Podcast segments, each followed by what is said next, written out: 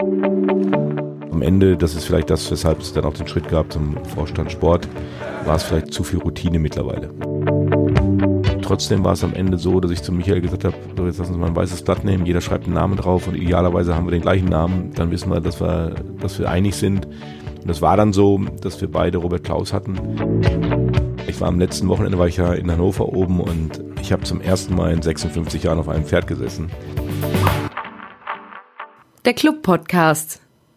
Servus und herzlich willkommen zu einer neuen Folge des Club Podcasts. Eine kurze Sommerpause liegt hinter uns, die war aber auch wirklich bitter nötig nach dem äh, spannenden Saisonfinish.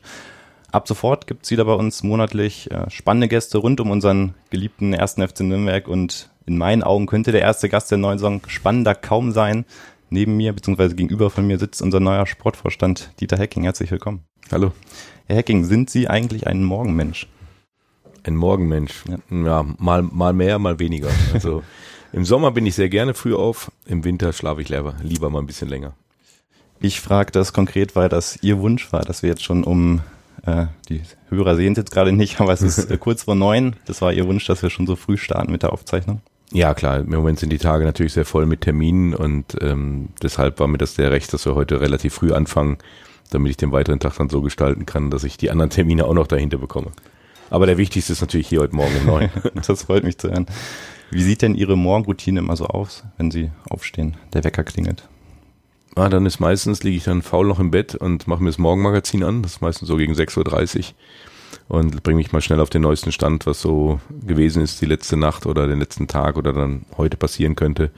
Dann irgendwann um sieben stehe ich auf, äh, ganz normal kurze Wäsche und dann bisschen Frühstück und dann geht's eigentlich schon los in den Tag. Was haben Sie für einen Weckerklingelton?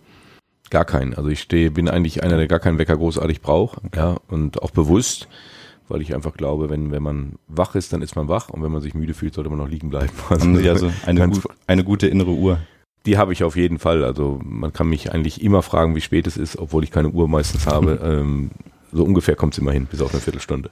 Herr Hacking, wir haben sehr viel zu bereden. Ähm, ich würde gerne mit Ihnen generell als kleinen Ausblick über Ihre Zeit beim HSV quatschen, ähm, über Ihren Sommer 2020, der ja sehr bewegt war, äh, über Ihre große berufliche Veränderung und äh, natürlich auch über unseren Club.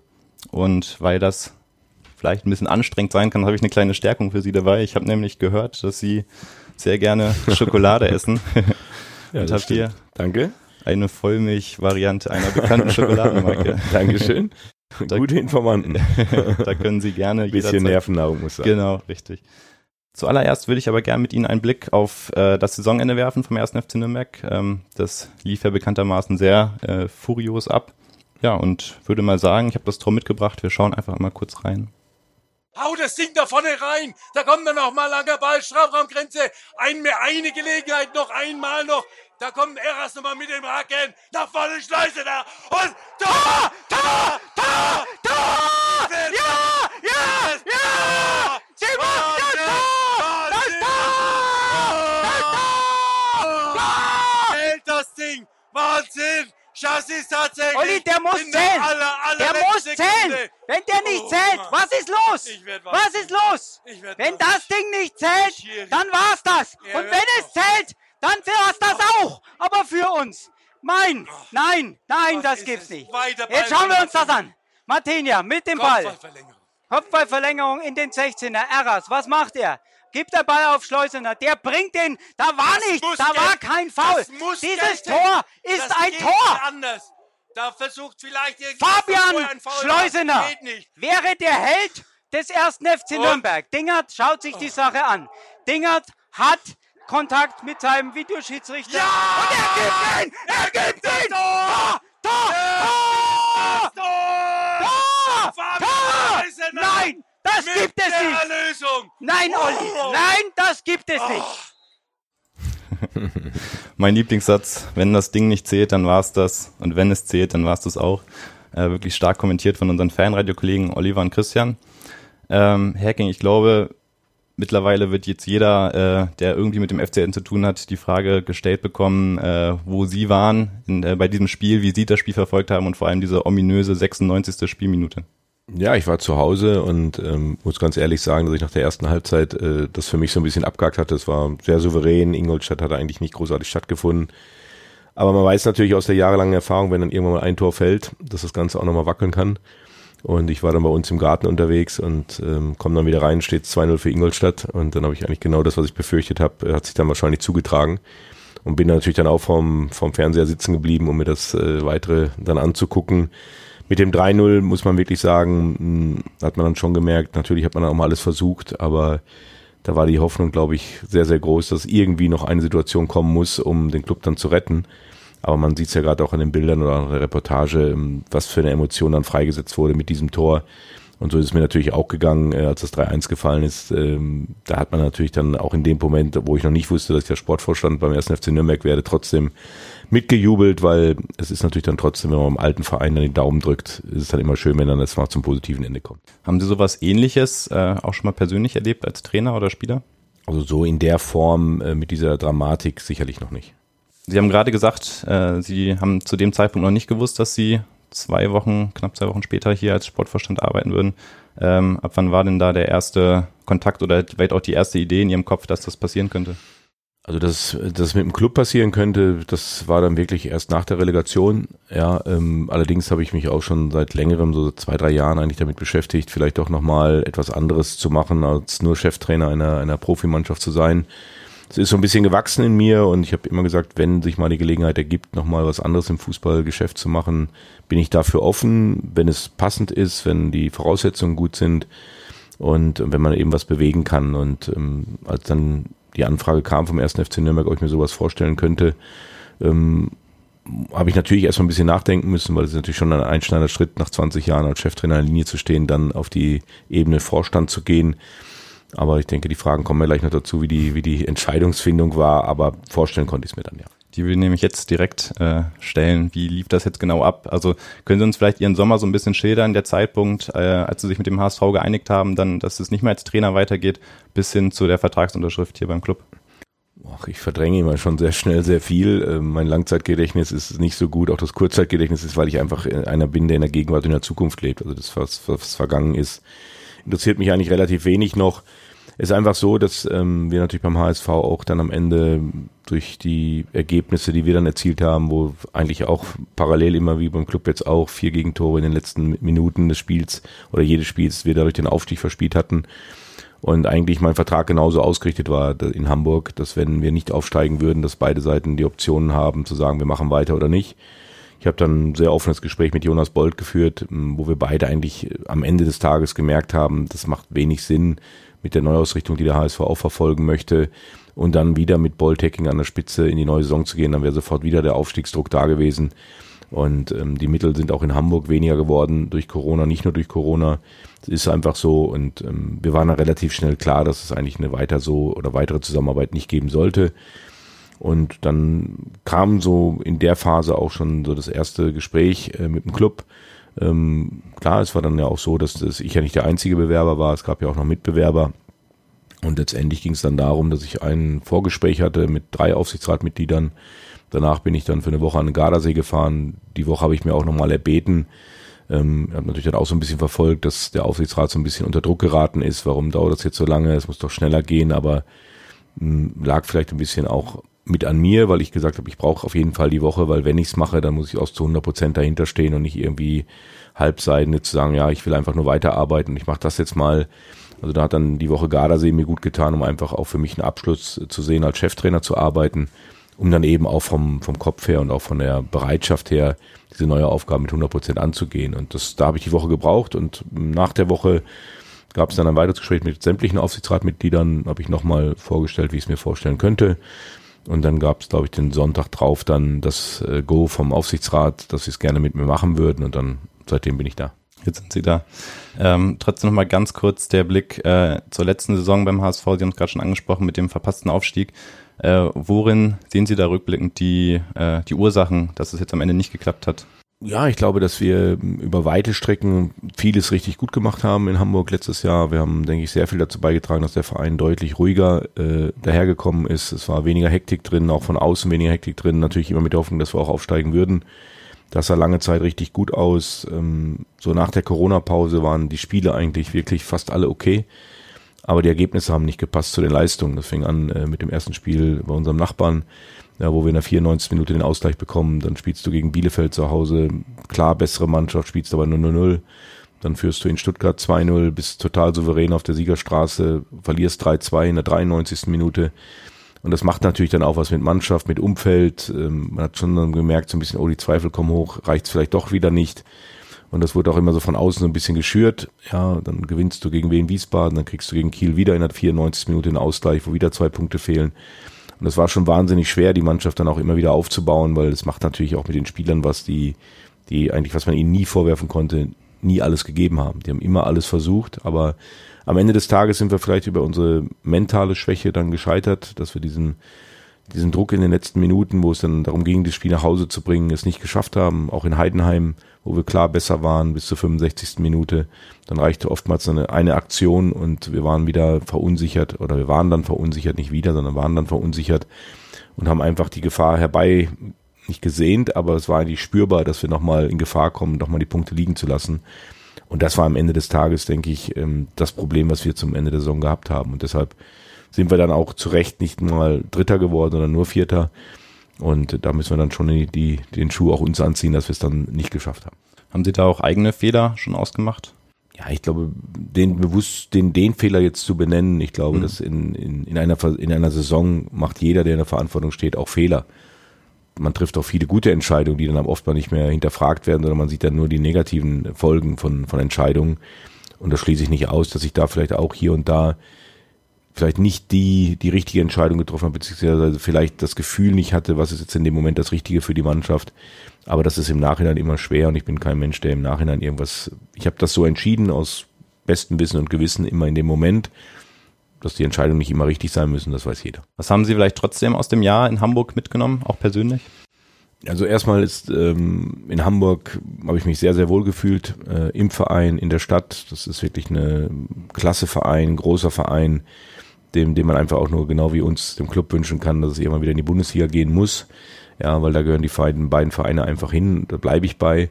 Nichtsdestotrotz ist es so, dass du ähm, immer wieder Maximum arbeiten musst, egal in welcher Liga das war ja für mich auch ein Schritt in die zweite Bundesliga nach, nach glaube 19 Jahren oder nicht 19, aber 13 Jahren in der Bundesliga gearbeitet, mal wieder in die zweite Liga zu gehen. Das wollte ich auch, war bewusst von mir gemacht, um einfach nochmal auch einen neuen Reiz zu kriegen. Aber am Ende, das ist vielleicht das, weshalb es dann auch den Schritt gab zum Vorstand Sport, war es vielleicht zu viel Routine mittlerweile. Ja, man, äh, wenn man 20 Jahre an der Seitlinie steht, dann sind die Tagesabläufe doch irgendwo eingefräst in, in, in sein Leben. Und das sind Dinge, die die ich denke, die ich im letzten Jahr auch gespürt habe.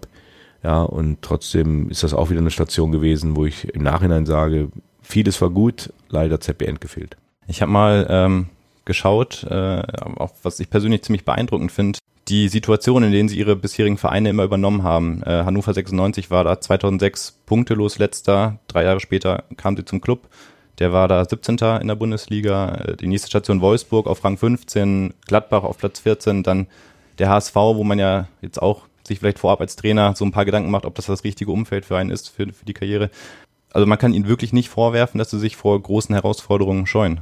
Nein, ich glaube, das ist eine meiner großen Stärken, dass ich nie erstmal vor Verantwortung mich scheue, aber auch immer so viel Selbstvertrauen hatte, dass ich äh, das Gefühl habe, ich kann immer was bewegen. Und genau das war ja in der Station eigentlich. Am Ende des Tages, wenn ich dann äh, nicht mehr für den jeweiligen Club gearbeitet habe, waren die Vereine immer da, wo sie eigentlich sich gesehen haben.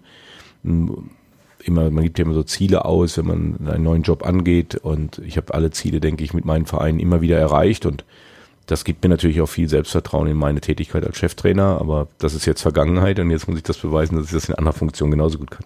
Genau, jetzt sind Sie hier beim Club, der wirklich nur um ein Haar in der dritten Liga vorbeigeschrammt ist.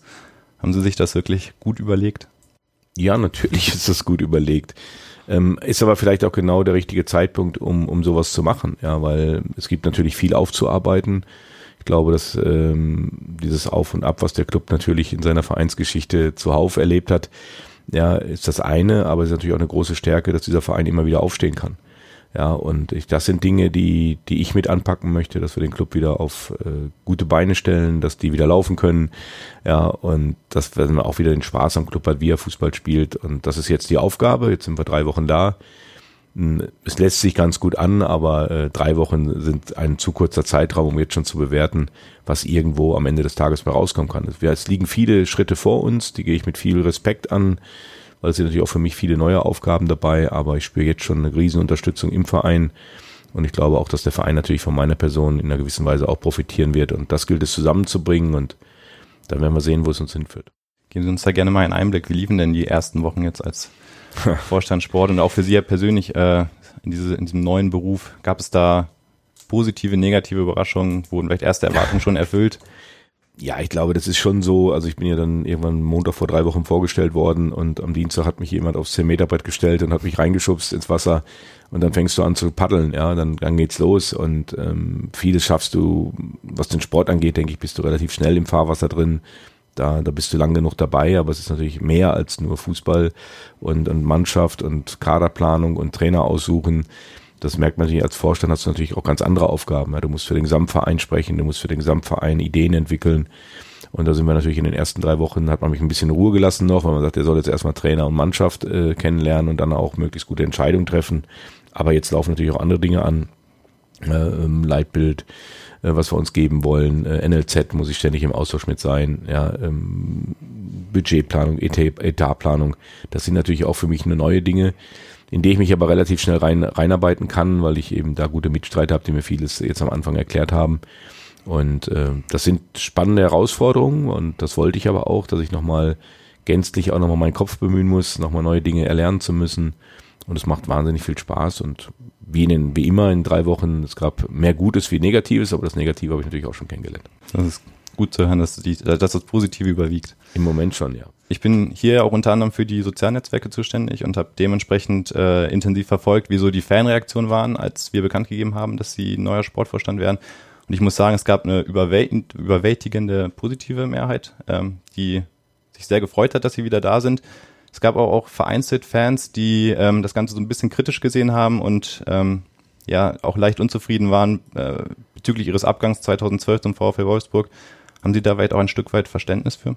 Ja, ich glaube, das ist immer schwierig, ähm, sowas zu beurteilen von außen. Ja, mhm. Der Einzige, der eigentlich richtig Bescheid weiß, bin ich, wie es gelaufen ist. Äh, und ähm, da kann man immer, wenn man nicht die ganze, das ganze Wissen hat, als Fan sicherlich äh, auch kritisch sein. Das habe ich auch immer akzeptiert, wenn man mir kritisch begegnet ist. Äh, das Einzige, was man eventuell, aber das, was man mir vorwirft, ist halt mein Auftritt beim, beim, beim Doppelpass. Ja, wo ich aber zu dem Zeitpunkt überhaupt nicht absehen konnte, dass der VfL Wolfsburg mir ein Angebot machen würde, da irgendwann sechs Wochen später als Cheftrainer zu fungieren. Und deshalb habe ich das auch aus voller Überzeugung an dem Morgen im Doppelpass genauso gesagt, wie ich es wie ich's gemeint, wie ich es gesagt habe dass ich beim Club arbeite und dass mir diese Arbeit wahnsinnig viel Spaß macht. Aber nichtsdestotrotz gab es ja auch die Möglichkeit eines Ausstiegs. Ja, das ist klar besprochen gewesen mit Martin Bader damals. Und das sind Dinge, die, die muss man natürlich auch einfließen lassen. Und das, was viele dann auch vergessen, auch von den Fans, die mir kritisch gegenüberstehen, es gab auch zu dem Zeitpunkt, als ich dann den ersten FC Nürnberg verlassen habe, auch kritische Stimmen an der Art, wie wir Fußball spielen. Und das ist nach drei Jahren irgendwann auch ein Stück weit normal, dass ein Cheftrainer auch mal kritisch gesehen wird, weil vielleicht keine Weiterentwicklung gesehen ist, weil vielleicht eine Erwartungshaltung höher ist bei dem Fan, wie wir sie dann letztendlich auch erfüllen konnten.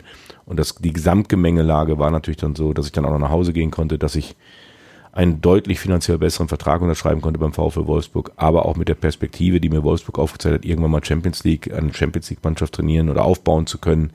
Das war das Gesamtpaket und ich glaube, da selbst die Kritiker würden, wenn sie das dann so in der Form mal sehen würden, auch verstehen, ähm, dass man das auch da machen darf. Bei allem, dass man natürlich mich gerne beim Club gesehen hätte. Also war das schlechte Gewissen nicht ausschlaggebender Grund für die Rückkehr zum Club? Nein, also das war auf keinen Fall ausschlaggebend, ähm, weil ich glaube ganz einfach, es ist das Entscheidende ist, dass man sich mit einer Aufgabe identifizieren muss. Und ähm, das habe ich bei allen meinen Vereinen gemacht und genauso war es jetzt, als eine mögliche Rückkehr im Raum stand, genau wieder die Frage, ist es das, was ich möchte?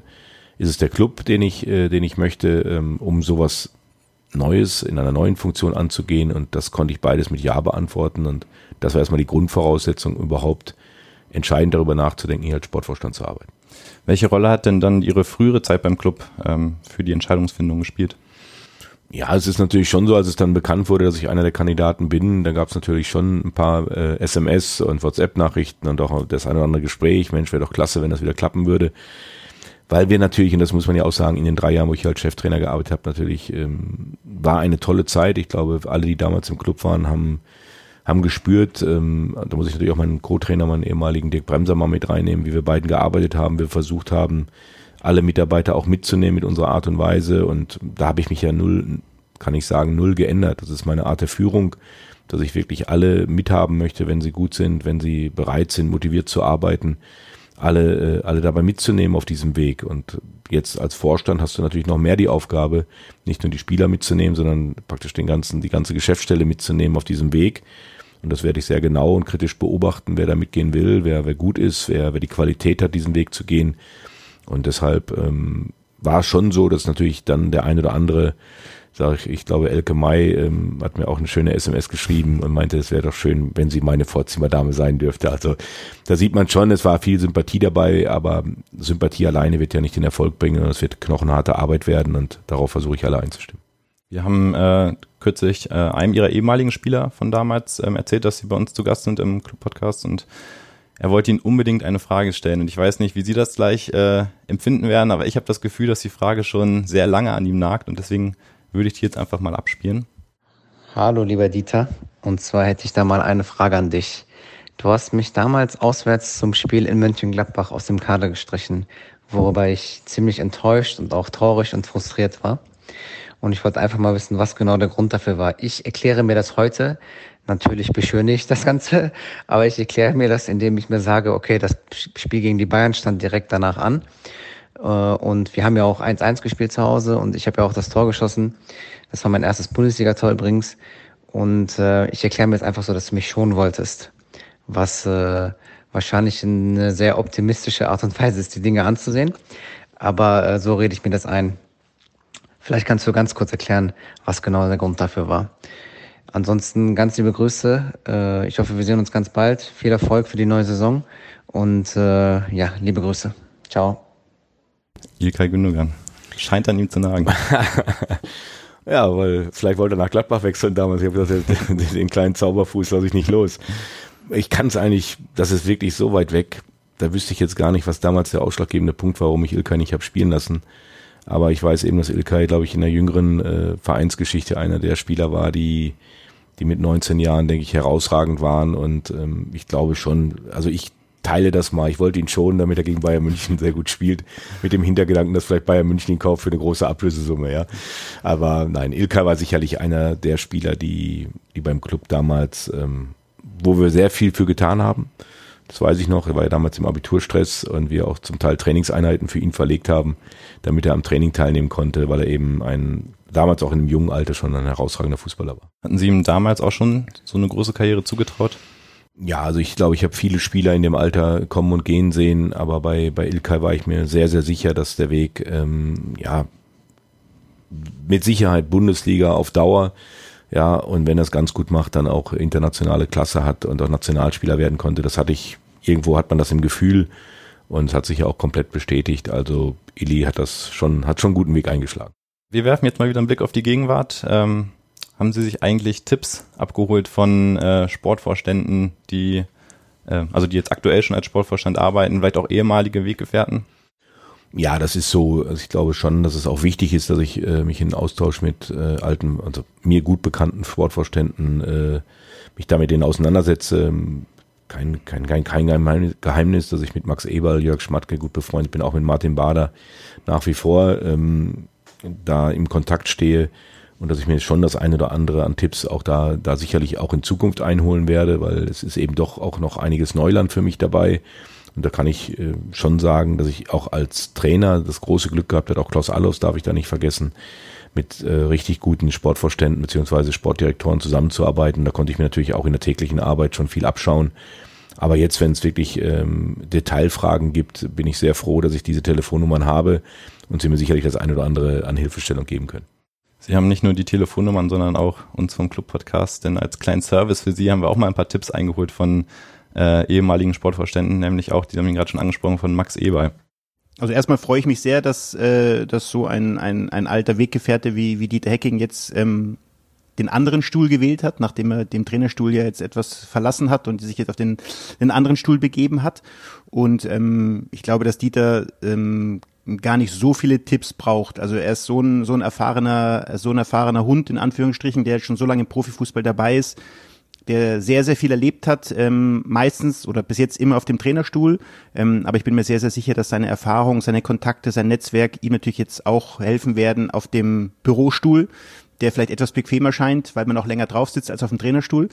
Ähm, aber ich glaube, dass natürlich so Themen wie, wie vertragliche Inhalte, Verhandlungen, ähm, da wird er wahrscheinlich also ich kann nur aus meiner Zeit berichten, wo ich ja immer ihn informiert habe, wie gerade Stand der Dinge sind, äh, worüber man gerade redet mit dem Berater, mit dem Spieler.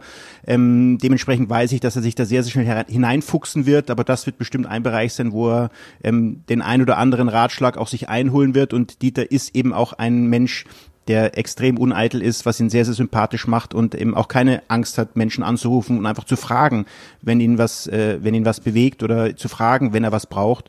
Ähm, dementsprechend sein Netzwerk, seine Erfahrungen, ähm, sein Gefühl für Fußball wird ihm extrem weiterhelfen auf dem Posten und diese vertraglichen Inhalte oder Details, die wird er sich aneignen. Klingt doch eigentlich sehr gut, was, was der Max Eber ja, da sagt. Guter Freund. Nein, ich glaube, ähm, gerade Max hat ja, ähm, denke ich, auch einen Weg eingeschlagen, nachdem er im NLZ erst der Vorstand, also der Vorsitzende beim NLZ war in Gladbach und dann auf dem Vorstandsposten gewechselt ist, ähm, wie man es machen muss und man sieht jetzt, wo Borussia Mönchengladbach steht. Ich denke, das ist nicht nur, nicht nur sein Verdienst, aber doch ein sehr großer Verdienst. Was glauben Sie denn persönlich, welche positiven Eigenschaften Sie für den Vorstandsposten innehaben? Also ich glaube, dass ähm, natürlich die Erfahrung ein Punkt ist, aber es ist nicht alles. Ich glaube, dass ich ähm, absolut in der Lage bin, ein Team zu führen, also ich ein Teamplayer bin, ja, dass ich aber auch die nötige Härte habe, äh, knifflige Entscheidungen zu treffen, harte Entscheidungen zu treffen. Die Konsequenz muss ich einfach haben. Die habe ich auch als Trainer haben müssen, dass sich da also das, das Tätigkeitsfeld gar nicht so großartig verändert. Ja, du musst in der Sache musst du klar sein und da geht es nicht um, um Befindlichkeiten oder Freundschaftsdienste. Es geht jetzt einzig und allein darum, dass der erste FC Nürnberg von mir Entscheidungen bekommt, die für den Verein aus meiner Sicht das Beste sind. Ja, und äh, da gilt es mich dran zu messen, da werde ich mich selber dran messen, wie bekomme ich das hin. Und die Eigenschaft, glaube ich, aber die, das sind so meine besten Eigenschaften, dass ich diese Konsequenz habe, auch äh, berufliches vom Privaten trennen kann. Und ähm, es geht einfach nur darum, den Club auf gute Beine zu stellen. Und das ist meine Aufgabe. Die Frage nach den positiven Eigenschaften habe ich äh, auch an Max Eberl weitergeleitet und auch da hat sich gezeigt, dass die Freundschaft wohl wirklich sehr gut ist für mich extrem authentisch, extrem ehrlich, extrem gerade raus. Ähm, das sind Eigenschaften, die natürlich in diesem, in diesem Geschäft äh, ähm, immer weniger werden. Deswegen ist es schön, wenn Menschen sich dann auf diesen Stuhl begeben, die das eben, die für das stehen. Ähm, ich glaube, dass das eine, eine, eine oder Eigenschaften sind, die einfach in diesem Bereich äh, extrem notwendig sind. Natürlich musst du auch, äh, wenn es dann um Spieler geht und mehrere Vereine wollen den Spieler, dass man eben auch etwas schlau ist. Ähm, aber da muss ich fairerweise sagen, da mache ich mir mit Dieter auch keine, keine, äh, habe ich keine Sorge. Der ist schlau genug und gewieft genug, um mit seiner sehr, sehr sympathischen Art trotzdem seine Ziele eben bei dem Spieler, bei dem Verein eben auch durchzusetzen. Extrem authentisch, schlau bei Spielerverhandlungen, sympathischer Art. Unterschreiben Sie das? Ja, das ist schön, wenn das, wenn das über einen gesagt wird, ja. Und, und ich, ich schätze den Max ja auch. Das ist also auf gegen beruht ja auf Gegenseitigkeit. Es ist dann immer schwierig, wenn man ähm, von Freunden sowas hört, aber Freunde sollen ehrlich sein. Und Max ist eine ganz ehrliche Haut und wenn der das so sagt, dann stimmt das so. Anderes Thema. Sie haben vorhin schon den Sprung vom Sprungturm angesprochen, der Sprung ins kalte Wasser. Äh, Sie waren kaum im Amt, da mussten Sie sich schon direkt mit der Trainersuche auseinandersetzen. Ähm, auf der Vorstellungspressekonferenz von Robert Klaus haben Sie erzählt, dass ähm, es insgesamt drei Kandidaten gab. Warum haben Sie sich denn am Ende für Robert Klaus entschieden? Ja, es waren ähm, drei gute Kandidaten. Ich hatte mir bewusst so ein bisschen ein Anforderungsprofil zurechtgelegt, so unterschiedliche Typen. Einer, der schon in der Bundesliga auch erfolgreich gearbeitet hat mit Manuel Baum, war einer der Kandidaten. Dann Dimitri Gramotzis, der in Darmstadt, denke ich, äh, sehr, sehr gute Arbeit abgeliefert hat, vor allen Dingen auch in der letzten Saison. Und dann eben den Robert Klaus, den vielleicht die wenigsten auf dem Schirm hatten, hm, aber hatte halt sehr viel Gutes über ihn gehört. Und das waren so meine drei Ansätze, die ich gehabt habe, unterschiedliche Kandidaten, unterschiedliche Ansätze von Trainern, wie sie spielen wollen. Hm, was mir sehr geholfen hat, war, dass ich Michael Wiesinger mit äh, im Boot hatte bei den Gesprächen, weil ich einfach es für wichtig empfand, dass ich einen an meiner Seite habe, der die Mannschaft in- und auswendig kennt, durch die drei Wochen, die er jetzt dann als Interimscoach gearbeitet hat, äh, bis zur Relegation, bis zum guten Ende der Relegation. Und ähm, wie gesagt, alle drei haben wirklich gut sich repräsentiert oder präsentiert in der, in der ganzen Geschichte. Und trotzdem war es am Ende so, dass ich zu Michael gesagt habe, so jetzt lassen Sie mal ein weißes Blatt nehmen, jeder schreibt einen Namen drauf und idealerweise haben wir den gleichen Namen, dann wissen wir, dass wir, dass wir einig sind. Und es war dann so, dass wir beide Robert Klaus hatten. Und der Robert hat einfach in einer Art und Weise sich präsentiert, wo, wo ich einfach die Fantasie entwickelt habe, dass er gut ist für den Club, dass er für auch für eine Aufbruchstimmung steht, äh, dass er, dass er jung, dynamisch ist, war da nicht der ausschlaggebende Grund, sondern einfach, wie er mir erklärt hat, wie er gegen den Ball, wie er mit Ball spielen will. Die Spielidee mit Ball war mir wichtig. Ja, und das hat er eindrucksvoll uns erklärt. Und wenn zwei alte Haudegen wie Michael und ich dann äh, da gefesselt sitzen und ihm zuhören, dann war uns einfach das Gefühl nahe, dass er das auch mit der Mannschaft schafft. Und klar, letztendlich wird auch Robert an, an seinen Ergebnissen gemessen werden am Ende des Tages, aber ich glaube, wir geben einem sehr ambitionierten jungen Trainer die Chance, mit einem ambitionierten Verein eine erfolgreiche Zukunft zu starten. Und ähm, ich glaube, dass wir da, gehe ich jetzt mal von aus, eine gute Wahl getroffen haben. Wie sind Sie denn eigentlich auf Robert Klaus gekommen? Ja, das ist auch Netzwerk, ja, ähm, wo man, wo man gewisse Dinge ähm, bespricht, wo man mal ein bisschen äh, Details abfragt. Ähm, habe dann auch unter anderem mit unserem ehemaligen Spieler Pelle Nielsen äh, telefoniert. Da ging es auch noch um eine andere Person, ähm, wo, wo mir Pelle auch was zu sagen konnte. Und Pelle gab dann auch nochmal den Hinweis, Du, wir haben dann aber auch noch einen ganz jungen, ambitionierten im Trainerstab von Julian Nagelsmann, den findet er auch richtig spannend. Da ja, habe ich schon gehört. Und was sagst du dazu? Ja, ist gut. Und dann habe ich ein sehr langes Gespräch mit Julian Nagelsmann geführt, der mir dann auch äh, ausgeführt, ja, eigentlich will er ihn ja gar nicht abgeben, aber er traut ihm das absolut zu, jetzt mit fast äh, mit 35 Jahren auch eine Cheftrainerposition einzunehmen, weil er eben auch beim Julian sehr viel eigenständige Arbeit schon im Trainerstab übernommen hat, bei der Mannschaft, die immerhin äh, Halbfinale Champions League gespielt hat. Und dann haben wir den Kontakt aufgenommen zu ihm und ich habe sofort gespürt, dass er da sofort Feuer und Flamme war. Er hatte, glaube ich, auch jetzt im Sommer, so wie er selber sagt, ähm, die eine oder andere Anfrage auch von anderen äh, Vereinen. Aber als der Club war, das war für ihn so das Startzeichen, das könnte was sein, was er auch spannend findet. Und wie erleben Sie ihn jetzt hier so in den ersten Wochen, seit er da ist?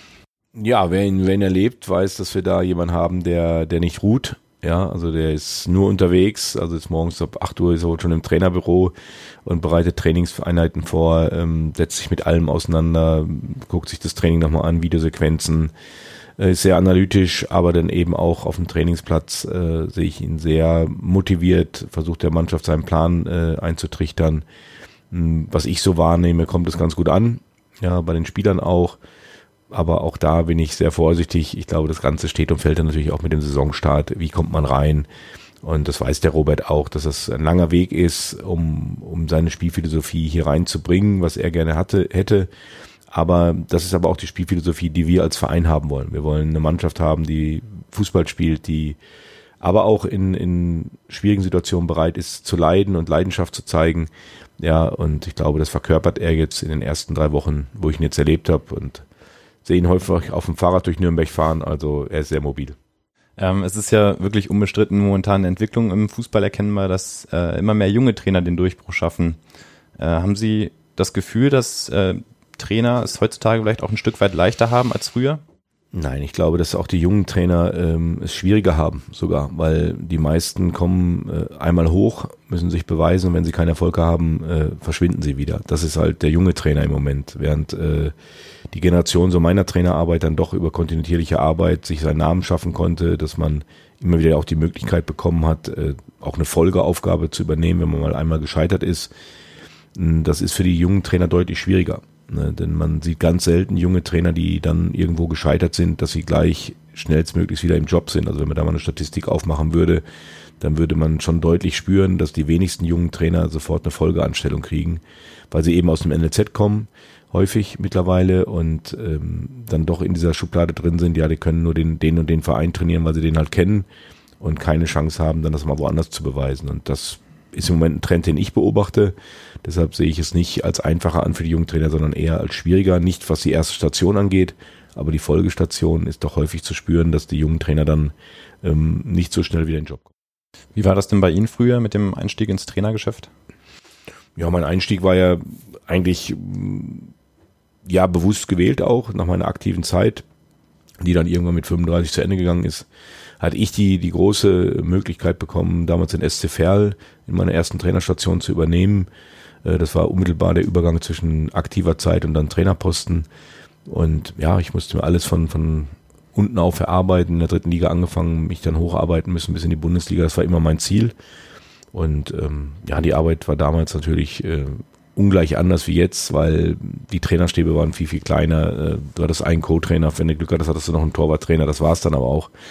Und mit diesen kleinen, schlagkräftigen Teams hast du dann versucht, erfolgreich zu arbeiten. Ja, und das hat sich natürlich jetzt auch ja, komplett verändert. Die Trainerstäbe sind viel größer geworden. Das Drumherum um die Mannschaft ist viel größer geworden. Und da muss man sich allerdings auch mal kritisch fragen, ob das alles immer so nötig ist.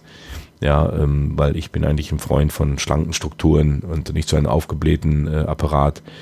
Aber man merkt dann auch häufig, dass mittlerweile auch bei vielen Vereinen halt dieser Anspruch äh, da ist, sowas zu machen. Ob das immer gut ist, wie gesagt, das mache ich zumindest mal ein kleines Fragezeichen hinter. Wie war das dann bei Ihnen früher ähm, Trainer ausbildungsmäßig? Sie haben ja auch den, den Fußballlehrer gemacht. Wann haben Sie das getan? Ja, Fußballlehrer müsste jetzt ja fast 20 Jahre her sein. Ja, es war natürlich eine ganz andere Ausbildung wie, wie heutzutage. Heute wird ja viel äh, auch digital gemacht, nicht nur durch Corona, war auch äh, schon so vor Corona, wo die, ist die Ausbildung ja einmal komplett ähm, verändert worden, was der Trainerausbildung gut tut. Ja, wir haben damals, denke ich, auch die bestmögliche Ausbildung zu dem damaligen Zeitpunkt genossen, aber es ist schon eine deutliche Veränderung zu spielen, weil auch die Inhalte andere geworden sind. Was vielleicht damals auch äh, im Vergleich zu heute vielleicht ein bisschen entspannter war, ähm, war die Anwesenheitspflicht. Wir haben nämlich, äh, wir waren ein bisschen investigativ unterwegs und haben mit einem ehemaligen äh, Schulkollegen von Ihnen gesprochen, als Sie den, den Fußballlehrer gemacht haben, Thomas Wolter äh, Werder-Ikone, hat über 300 Bundesligaspiele für Werder gemacht und hat mit ihnen zusammen damals, äh, ich glaube in Köln war das, den Fußballlehrer gemacht und hat uns erzählt, dass es da wohl speziell Montagmorgens zu der einen oder anderen Verspätung kam. Also die Anekdote zu Dieter ist ja folgende, dass wir zu viert letztendlich im Gut Keuchhof damals gewohnt haben. Im Hotel während der Zeit beim Fußballlehrer, der Dieter Schlindwein, Harry Pless, Dieter und ich eben. Und ähm, der Dieter Schlindwein und ich kamen immer aus Bremen angefahren und Dieter eben aus Bad Nendorf. Und äh, montags morgens um halb elf ging der Unterricht los bei Professor Liesen. Und äh, wir hatten dann die Angewohnheit, immer auf der Strecke zu telefonieren, wie weit seid ihr, wie weit seid ihr. Und es war wirklich so wie immer montags morgens Richtung Köln. Du konntest losfahren, wann immer du wolltest, ob du um fünf gefahren bist, um sechs. Äh, wir sind immer in Stau gekommen und kamen dadurch immer zu spät, sodass der Unterricht zwar um halb elf anfing, aber wir drei uns eigentlich immer, kann man sagen, darf man gar nicht laut sagen, aber heute darf man das sagen, 20 Jahre später, uns um elf erstmal in der Mensa getroffen haben, in Ruhe einen Kaffee getrunken haben, ein Brötchen gegessen haben und dann zur zweiten Runde um zwölf dann im Unterricht zusammengesessen haben. Aber pst, nicht weiter sagen. Ja, bis dann. Ciao. Wie war das damals? Haben da die Dozenten dann einfach ein Auge zugedrückt oder wie lief das dann? Ja, nicht ein Auge zudrückt. Du musst natürlich schon noch den Unterrichtsstoff da irgendwo ein bisschen nacharbeiten, aber der Montagmorgen war wirklich ein Groll, wenn man dann wirklich aus dem Norden kam und durchs Ruhrgebiet durch musste und dann vor Köln die ganzen äh, Baustellen, die da zum Teil waren. Da, du hattest wirklich kaum eine Chance, es sei denn, wärst Sonntagabends losgefahren, aber das wollten wir alle nicht. Ja, und dann haben wir das immer in Kauf genommen. Aber diese eine Stunde, die wir da in der Mensa verbracht haben, die war, die war legendär, ja, äh, die hübschen Studentinnen, die da rumgelaufen sind, unser Kaffee, den haben wir uns dann gegönnt und dann auch die Reflexion vom Wochenende, also die Stunde wollten wir drei alle nicht missen. Nachvollziehbar. Herr Hacking, wir kommen äh, langsam aber sicher zum Ende. Ähm, ich habe noch eine allerletzte Frage von einer Person aus Ihrem persönlichen Umfeld in der Pipeline und ich wusste ehrlich gesagt nicht, wie ich die thematisch irgendwie passend einbauen könnte. Ähm, deswegen habe ich sie jetzt mal ans Ende gepackt. Ähm, und ich fand sie auch so spannend, dass ich sie auch nicht nicht abspielen kann. Und äh, sie kommt von ihrer jüngsten Tochter Charlotte. Hallo, hallo Papa, hier ist deine Kleinste. Und meine Frage an dich wäre, wie denn der Stand der Dinge mit deinem eigenen Pferd ist. Ich hoffe, dir geht's gut und ich hab dich ganz doll lieb. Wie ist da der Stand mit dem eigenen Pferd? Also, ich weiß nicht, wann du die Frage aufgenommen hast. Äh, das müsstest du mir jetzt mal verraten, weil ja, ich war am letzten Wochenende, war ich ja in Hannover oben und ich habe zum ersten Mal in 56 Jahren auf einem Pferd gesessen. Okay. Ja, man hat mich da ein bisschen überrumpelt, aber äh, ja, meine jüngste Tochter und auch meine Frau sind sehr pferdeaffin. Ja, wir besitzen mittlerweile fünf eigene Pferde und ähm, die beiden machen es wirklich gut. Ich habe einen riesen Respekt vor Pferden. Ich habe immer die Angst gehabt, dass wenn ich da irgendwo mal im Hinterteil bin, dass das mal nach hinten austritt. Ich weiß nicht, warum ich diese Angst habe, aber sie ist einfach da oder wenn man mal im Reitstall ist und man geht durch die Stallgasse und die Pferde stehen da, ich habe immer einen riesen Respekt und ich kann ja nicht links oder rechts dann drei Meter weggehen. Und jetzt am Wochenende war es wirklich das erste Mal so, dass ähm, wir haben drei Pferde in der Ausbildung und die Ausbilderin, die stand dann da und meinte dann nur so ganz äh, trocken zu mir, so jetzt gehst du mal aufs Pferd. Ich sag, das kannst du vergessen, ja, Anne, da gehe ich nicht drauf. Doch, das machst du jetzt mal. Es war tierisch warm und das Pferd hatte richtig gut gearbeitet und dann gab es so einen, so einen Schwimmteich Und dann habe ich dann das erste Mal auf einem Pferd gesessen. Ja, und ich denke, dass meine Jüngste vielleicht das meint, dass ich jetzt soweit wäre, dass ich mir ein eigenes Pferd anschaffe. Also das sehe ich noch nicht, das muss ich ganz ehrlich sagen, aber zumindest hat es mir mal jetzt nicht so viel äh, keinen Spaß gemacht, dass ich sagen würde, ich würde es komplett ausschließen. Aber ich denke, wenn, dann müssen wir ein Pferd aus dem Bestand nehmen. Ein eigenes Pferd will ich, glaube ich, nicht dazu holen extra für mich. Das würde einrosten, da würde ich nicht so oft drauf sitzen. Die Frage wurde äh, tatsächlich sehr kurzfristig zugespielt, erst ja. gestern. Aber also dann passt das. Dann passt das nämlich auch. Ähm, welche Rolle hat Ihre Familie jetzt bei der Entscheidungsfindung äh, gespielt, wieder zurück zum Club zu kommen? Speziell Charlotte soll ja auch großer FCN-Fan sein. Charlotte ist wirklich großer FCN-Fan. Äh, sie hat damals äh, auch, auch mitgemacht bei einer ähm, Geschichte, die die damalige Medienabteilung auch gemacht hat. Äh, für was ist der Club oder was ist der Club für dich, glaube ich, war das Thema. Da hat sie dann als, glaube ich, acht, achtjährige mitgemacht, war ganz witzig. Aber seitdem hat sie diese Affinität zum Club behalten, wie das so häufig ist. Ja, das merkt man ja auch bei hier in der Umgebung, dass äh, die Großeltern es den Vätern geben, die Väter gibt es wieder ihren Söhnen weiter. Also diese Verbindung ist ja da und bei ihr ist es so geblieben. Hm, die anderen Familienmitglieder sind da eigentlich weniger eingebunden in solchen Entscheidungen. Meine Frau natürlich, mit der spricht man drüber, die war nicht ganz so begeistert, weil die Entfernung natürlich jetzt nochmal wieder extrem ist, mit fast 500 Kilometern. Aber ähm, wir beiden pflegen da eigentlich das so zu handhaben, dass wir sagen, wir wollen uns, solange es geht, eben auch selbst verwirklichen. Wir geben uns beide die Freiräume, das auch zu tun. Und von daher ist einerseits die Enttäuschung da gewesen, weil sie hat mich auch gerne mal ein halbes Jahr oder ein Jahr zu Hause gehabt. Jetzt, aber im Moment, ähm, ja, haben wir uns anders entschieden. Ich habe mich anders entschieden. Das sind dann auch Dinge, die ich häufig mit mir alleine ausmache. Aber ich weiß äh, den Rückhalt meiner Familie zu schätzen, auch wenn sie nicht immer mit meinen Entscheidungen konform gehen. Aber das ist ja wirklich sehr viel wert, wenn man weiß, dass die Familie dahinter steht. Absolut. Dann äh, würde ich sagen, abschließend meine allerletzte Frage an Sie. Äh, was wünschen Sie sich von dieser neuen Saison und Ihrer ersten als Vorstand Sport des ersten FC Nürnberg? Ah, was wünsche ich mir? Ich glaube, dass es erstmal wichtig ist, dass wir wirklich Konstanz reinbekommen in, in allen Ebenen. Ja, dass der Verein ähm, eine Ruhe ausstrahlt, äh, schwierige Phasen durchleben kann. Haben sie im letzten Jahr bewiesen, dass ich schon ganz am Anfang gesagt habe, dass dieser Verein es immer wieder geschafft hat, wieder aufzustehen, dabei will ich helfen, dass der Verein wieder aufsteht, dass er wieder äh, aus den Knien wieder in den geraden Stand kommt. Das wäre so mein Wunsch, ähm, wenn man darüber aus äh, erkennen würde, für was wir stehen wollen beim Club. Ich glaube, das wird auch eine Aufgabe sein und ich hoffe einfach, dass wir irgendwann möglichst bald wieder mit Zuschauern im Stadion spielen können, weil wir brauchen unsere Fans. Das wäre wär natürlich auch sehr wünschenswert. Und dass die Mannschaft einfach einen Fußball spielt, wo, wo der Fan sagt, damit können wir uns identifizieren, das ist der Fußball, den wir gerne haben und eine Mannschaft sieht, die ja, die von Beginn an weiß, um was es geht, nämlich äh, für den ersten FC Nürnberg bestmögliche Spiele abzuliefern. Und wenn wir das hinbekommen, dann haben wir schon viel erreicht. Dabei drücke ich Ihnen wirklich sehr die Daumen. Sagen wir mal herzlich willkommen beim Club. Vielen Dank, dass Sie sich die Zeit genommen haben. Ich hoffe, äh, dass das vielleicht nicht der letzte Besuch war bei uns beim Club Podcast. Sind äh, gern wieder eingeladen, in ein paar Monaten vielleicht dann nochmal mit uns zu sprechen. Vielleicht dann auch zu einer etwas späteren Uhrzeit. Das können wir dann nochmal besprechen. Und äh, ja, bedanke mich bei den Zuhörern fürs Einschalten und viel Erfolg, Dieter Hacking. Alles klar, danke.